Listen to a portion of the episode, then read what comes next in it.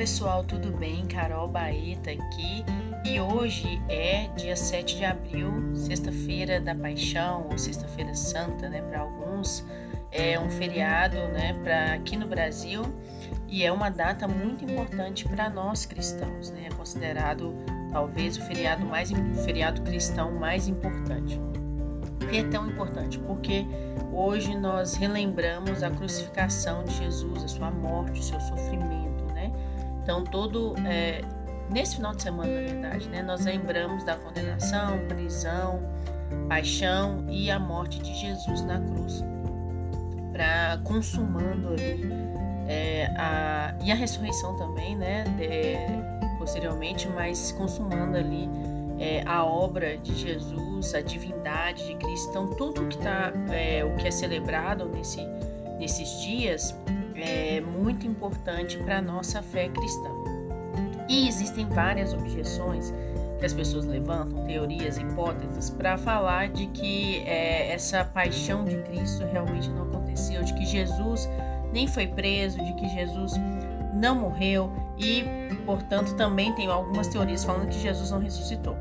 E uma das ah, formas que Deus, pela sua misericórdia, tem é, provido né, a igreja de informações, levantando pessoas para estudar, levantando pessoas para é, nos mostrar as evidências, é do que realmente aconteceu da, do sofrimento de Jesus como um todo, do ponto de vista médico. Tá? Então hoje eu vou falar aqui para vocês como foi o sofrimento de Jesus do ponto de vista médico. Vamos começar lá no Getsemane, tá? Em Lucas 22, 44 diz o seguinte: E posto em agonia, orava mais intensamente, e o seu suor tornou-se como grandes gotas de sangue que corriam até o chão. De, de acordo com os relatos da tortura de Jesus, né, que, é, que Jesus sofreu antes da crucificação, Logo depois da última ceia, Jesus foi com seus discípulos lá para o Monte das Oliveiras e ele foi especificamente para o Jardim do Getsemane. Ali Jesus orou a noite toda e ele estava, é, era como se ele tivesse ali, né, é, antevendo, sentindo a, o que ele havia de sofrer, haveria de sofrer, né? os eventos que aconteceram no outro dia. Então, Jesus, é, pelo relato, né, ele estava sobre forte estresse psicológico, tá? O relato bíblico diz que Jesus começou a suar sangue durante esse período. Isso parece um absurdo ou algo milagroso demais, né, para as pessoas e pareceu durante muito tempo, né? Mas é, hoje em dia a gente já tem um, um, um nome para isso do ponto de vista médico, tá? Estou trazendo aqui para vocês é, fontes de quatro médicos, tá? E aí é, eles falaram que essa questão de suar sangue, embora seja é, rara, é uma condição médica conhecida como hematidrose. Vou repetir, hematidrose. Então essa hematidrose é um distúrbio que raro que tem como característica um suor, né, é, com essa, esse aspecto de sangue, né? Eles falam sanguinolento e ele vai para a pele, né? Ele aparece na pele, apresenta na pele e cessa espontaneamente depois de no máximo uns 15 minutos, tá? E aí na, a pele no local que teve contato com esse, né, que apresenta esse sangramento, ela não tem nenhuma dilaceração, nenhuma machucada, ela tá com aspecto ali íntegro, né? sem qualquer lesão ou sem qualquer aspecto inflamatório. E aí eu coloquei para vocês aí uma foto para vocês verem, mas vocês podem procurar na internet esse termo hematidrose. Vocês vão ver que tem várias fotos de, de pessoas, reportagens, de pessoas que sofrem desse distúrbio, né? Que não é comum, né? Mas está ligado a um alto é, grau de estresse psicológico. O que acontece é que, sob uma ansiedade extrema, né? é, a pessoa pode, o corpo da pessoa pode liberar alguns é, produtos químicos, reagentes químicos, por assim dizer, que rompem os vasos capilares nas glândulas sudoríparas. E aí, por causa disso, essas glândulas começam a sangrar um pouco e esse suor brota misturado com o sangue. O efeito disso na pele é que a pele vai ficar muito frágil. E no caso de Jesus, isso, né, esse relato, o relato de Lucas, junto com o que a gente está disponível hoje na medicina, leva a crer que quando ele foi açoitado pelo soldado no, na, romano no dia seguinte, a pele dele já devia estar tá mais sensível por causa desse é, evento também da hematidrose que ele teve lá no, no Getsemane. E aí, então, nós vamos ver como que foi o, o que aconteceu no açoitamento de Jesus do ponto de vista médico, tá? Tem alguns relatos é, sobre é, é, falando que Jesus foi açoitado, né? Nós temos quatro fontes é, bíblicas falando sobre o açoitamento específico de Jesus.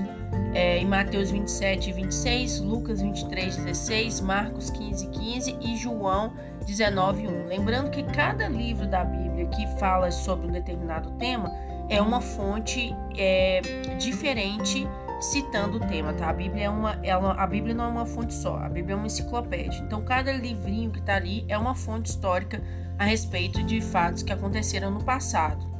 Além dessas fontes, nós temos também outras evidências, como Sêneca, como Flávio José, contando que realmente os romanos tinham por costume açoitar os seus presos, tá? Então, no açoitamento romano, eles eram famosos por ser é, um açoitamento assim eterna, é, terrivelmente brutal. O Eusébio Cesareia também, que foi um historiador do século IV depois de Cristo, ele falou que o açoitamento era assim: as veias do sofredor ficavam abertas e os músculos, tendões e órgãos internos da vítima ficavam expostos. Imagina o nível de brutalidade dos açoitamentos, né? E aí, o, os açoitamentos consistiam é, de aproximadamente 39 chicotadas, com uma frequência. É, mas com a frequência, esse número era ultrapassado. Muitas vezes esse número é ultrapassado, né? Depende muito do, da raiva do soldado ali na, na hora, né? Então o soldado ele usava um chicote, esse chicote tinha tiras de couro traçadas, tinha umas bolinhas de metal amarradas, e aí quando o açoite atingia a carne, essas bolinhas elas causavam hematomas, né, ou contusões, e eram contusões profundas, e aí elas se abriam à medida que a pele ia se abrindo à medida que as chicotadas eram repetidas, né? Então, com 39 chicotadas lá, é, dava para realmente rasgar a pele da pessoa. É, no açoite, né, no, no, no, aquele instrumento que era usado lá, tinham também pedaços de ossos que eu coloquei aqui para vocês. Esses pedaços de ossos eles cortavam a pele profundamente. As costas elas ficavam assim tão rasgadas, maltratadas que às vezes os cortes, né, profundos, eles chegavam a deixar a espinha exposta. Eu coloquei aqui para vocês como que era o processo. As chicotadas elas iam né, toda a extensão do dorso da, da, da pessoa, desde a nuca até parte do traseiro e pernas também, era algo terrível à medida que o açoitamento continuava, né, as lacerações iam aumentando e atingiam os músculos inferiores e aí chegavam né, no, no esqueleto e deixavam assim às vezes pendurado assim pedaço de carne da pessoa é, que estava sofrendo o, o açoitamento. Algumas pessoas elas morriam até mesmo antes de serem crucificadas, morriam ali no açoite, né? Por quê? Porque essa, um processo como esse causa, além das dores terríveis, algo também que na medicina é chamado de choque hipovolêmico, tá? Vou repetir, choque hipovolêmico. Esse nome, né, vem do hipo baixo, né? E voo de volume e êmico de sangue. Então, causa um baixo volume de sangue, a pessoa perde muito sangue. E aí esse choque hipovolêmico é, significa que a pessoa está sofrendo os efeitos de perder uma grande quantidade de sangue. Esse choque acontece por quatro motivos. Primeiro, é, o coração da pessoa começa, ele vai se esforçar para bombear mais sangue, mas não tem sangue no corpo porque está perdendo, né? Então, a, o que acontece depois é que a pressão sanguínea cai, a pessoa desmaia, né? Ou então tem um colapso e aí, em terceiro lugar, o que acontece é que os rins da pessoa para de produzir urina para conservar o volume de sangue que sobrou. E aí, finalmente, né, em quarto lugar, a pessoa fica com mais sede, com muita sede, e é por isso que né, tem uma evidência aí de que eles molharam né, a boca de Jesus. Né? Então a pessoa, corpo pede por mais líquidos, por repor o sangue que perdeu, e talvez conhecendo disso aí que é, eles molhar a boca de Jesus. Então, uma das evidências nos evangelhos é isso, né? Que Jesus, de que Jesus estava é, em choque, é que é, a gente vê também no quando Jesus está subindo, se arrastando ali pela rua, é, em direção ao Calvário, né? Ao local de execução do Calvário. E aí ele estava carregando a sua cruz, ele acabou caindo. E aí um soldado é, romano ordenou que Simão é, carregasse a cruz.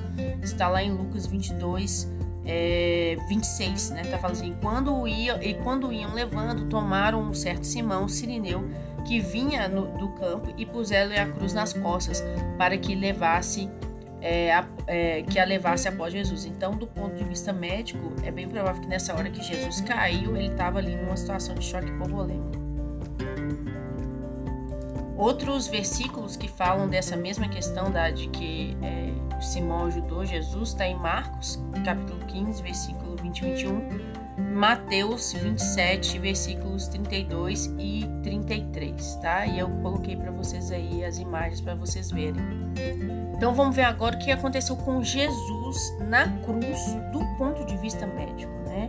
Então como que era essa morte na crucificação? Como é, né, algumas pessoas chegavam a morrer antes, é, já com os açoites, mas algumas pessoas morriam lá na, na, na, na, cruz. Então, a maioria das pessoas não sabe como que a, a crucificação mata as pessoas. Então, vamos fa falar um pouquinho sobre isso aqui, o que aconteceu com Jesus lá. Jesus, ele provavelmente foi deitado de costas para que as mãos dele pudessem ser pregadas na posição, né, em uma posição estendida na viga é, horizontal. Então tinha duas vigas, né? Essa viga horizontal era chamada de patibulum, tá? E ela era então separada da viga vertical que ficava fixa no lugar e aqui a, essa horizontal que era móvel e era pregada no corpo da, é, da pessoa, né? Fora. Depois a pessoa e essa parte dessa viga eram colocadas na, na viga vertical que é chamada de stipes, tá? E aí os romanos eles usavam uns pregos muito grandes, cerca de 15 centímetros, muito bem afiados, para pregar a pessoa na cruz. Com, com esses pregos, é, eles pregavam né, a pessoa é, atravessando os pulsos. Então, os pregos eles não eram fixados nas mãos. É, essa era uma posição é, no, quando pregar no pulso deixava o corpo mais firme na cruz, tá? Então, é por isso que eles não colocavam na palma da mão, porque se colocasse na palma da mão, poderia ser que rasgaria a mão com a, o peso do corpo da pessoa e ajudar a rasgar a mão com mais facilidade e é, ela poderia cair. Essa questão de que a gente tinha é, os pregos de depois descobriram que, os, que o, a crucificação romana era furado os pulsos e não a mão tem pessoas que levantam objeções contra a crucificação de Jesus, falando assim que é mentira os relatos bíblicos de que da, da mão furada, né, que Jesus foi teve as mãos furadas, porque na verdade os romanos pregavam eram os pulsos, né, e não a mão. Mas a gente já sabe que naquela época os pulsos eram considerados é, parte da mão, então eles falavam que o que a gente chama hoje de mão e pulso para eles eram tudo mão. E é, tem evidências arqueológicas, né, achados arqueológicos que foram descobertos depois de pessoas que foram crucificadas e que acharam a ossada, né, e essa pessoa realmente estava com o prego no pulso, tá? Então, é, confirmando aí essa, essa que realmente havia crucificação e as pessoas na época entendiam que o pulso ali era fazia a mesma parte, o pulso e a mão era tudo mão, entendeu? Esse prego ele atravessava um nervo central, tá? E que é o maior nervo que vai da mão, né? Que vai até a mão, na verdade. Aí o prego atravessava esse nervo. A dor, né? Era algo assim terrível, né? Imagina um prego atravessando um nervo. A gente encosta o cotovelo em algum lugar e já dá um choque, a gente fica com a mão doendo, né? Imagina um prego atravessando a mão, nesse, a, atravessando o nervo. E aí essa dor é tão grande que eles inventaram um nome para essa dor que chama dor excruciante. Então por isso que existe essa palavra, né? Excruciante é dor da cruz. Então foi necessário até inventar uma nova palavra para que pudesse descrever melhor essa a dor né, da crucificação. E aí, depois de ter as mãos pregadas nessa viga transversal, Jesus foi erguido, né, para que ela, ele pudesse ser colocado na outra viga, que é a viga vertical. E aí, os, dessa, agora são os pés de Jesus que são pregados nessa viga. De novo, os pregos atravessando o nervo, né? Então a dor era semelhante à dor da mão. E aí, é, vamos falar como que foi então efetivamente a morte de Jesus da cruz, como do ponto de vista médico. Aí pensa, essa posição na cruz com os pés e as mãos pregados, né? Com esses pregos bem afiados e grandes, eu coloquei aqui para vocês algumas imagens desses pregos. Ele fazia com que o corpo, os braços ficassem bem esticados, por isso que eles colocavam os pregos nos pulsos, e os ombros, eles saíam, saem nessa posição, os ombros saem um pouco do lugar. E as juntas, elas começam a se afastar, podem se afastar até cerca de 15 centímetros nessa posição esticado, bem esticada. Essa é mais uma evidência do cumprimento de uma profecia a respeito do Messias que estava no Antigo Testamento, está lá em Salmos 22. E aí que ele estava ali dizendo a crucificação de Jesus, né? É, se é bem, bem antes de Jesus morrer, e aí tem essa passagem, né? Todos os meus ossos foram estão desconjuntados, porque na crucificação, realmente, nesse esticar dos braços, é, o, do corpo, né, na cruz, na, nas vigas, é, os corpos, as juntas ficavam separadas, tá? Agora, a, a, questão é que nesse tipo de situação, é, alguém pode perguntar: será que é possível, diante de uma situação, de um relato desse que eu estou contando para vocês, desde o Getsemane até aqui, será que é, que é possível que alguém fuja né, dessa cruz, saia andando? é, e às vezes até tenha conseguido é, arrancar a pedra da tumba do lugar e ter fugido, como tem alguns relatos aí a respeito da, da fuga de Jesus que depois eu vou trazer para vocês. Mas, do ponto de vista médico, uma vez que a pessoa está ali pendurada nessa posição vertical, que é a crucificação, né, em essência, ela entra num lento processo de asfixia, de agonia e morte até é pura asfixia. Então, o processo é o seguinte, do ponto de vista médico: a tensão dos músculos e do diafragma deixa o tórax né, na posição de inalar. Para exalar, a pessoa tem que firmar os pés para aliviar um pouco a tensão dos músculos. Quando a pessoa tenta firmar os pés, o prego está ali, rasgando o pé, passando no nervo, ali machucando. E aí a pessoa tá com dor, ela sente dor.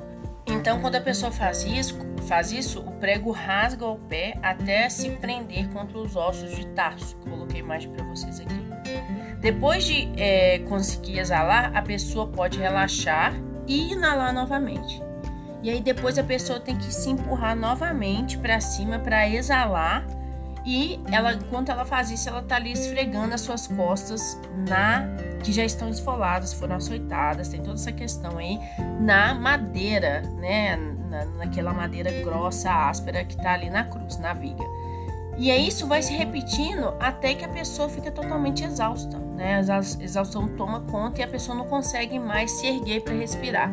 Quando ela diminui então essa respiração, ela entra no que é chamado na medicina de acidose respiratória, que é o que acontece nesse processo. O dióxido de carbono no sangue ele é dissolvido em ácido carbônico, aí ele faz a acidez do sangue aumentar. E isso faz com que o coração comece a bater de forma irregular. Quando o coração começa a bater de forma irregular, e aí, né, nesse, provavelmente nesse momento que Jesus deve ter entendido que estava chegando a sua hora. E aí Jesus disse: Pai, nas tuas mãos eu entrego o meu espírito. E aí Jesus morreu de ataque cardíaco do ponto de vista médico. Então, do ponto de vista médico, Jesus realmente morreu ali. Mas ainda tem um outro evento que acontece, que é a questão da lança na lateral de Jesus. O que aconteceu ali naquele relato, né, maravilhoso de João também, do ponto de vista médico? Em João 19:33, no verso 34 também fala o seguinte: "Mas vindo a Jesus e vendo-o já morto, não lhe quebraram as pernas. Contudo, um dos soldados lhe furou o lado com a lança e logo saiu sangue e água. Ou seja, o próprio relato bíblico falou que Jesus já tinha morrido ali, era evidente, as pessoas estavam ali vendo, viu, vi, é, sabiam, né, viram que Jesus já tinha morrido. E é, veio esse soldado e é, furou né, o lado com a lança, mas não quebrou as pernas dele. Então acontece. Um pouco antes de morrer, é, e isso é muito importante, o choque hipovolêmico ele deve ter feito o coração bater mais rápido por algum tempo, e isso pode ter contribuído para fazer o coração falhar, resultando aí no acúmulo de líquido na membrana em torno do coração. Isso é chamado de efusão pericardial, bem como o, essa, essa efusão pericardial acontece também, pode acontecer também nos pulmões, é chamado de efusão pleural.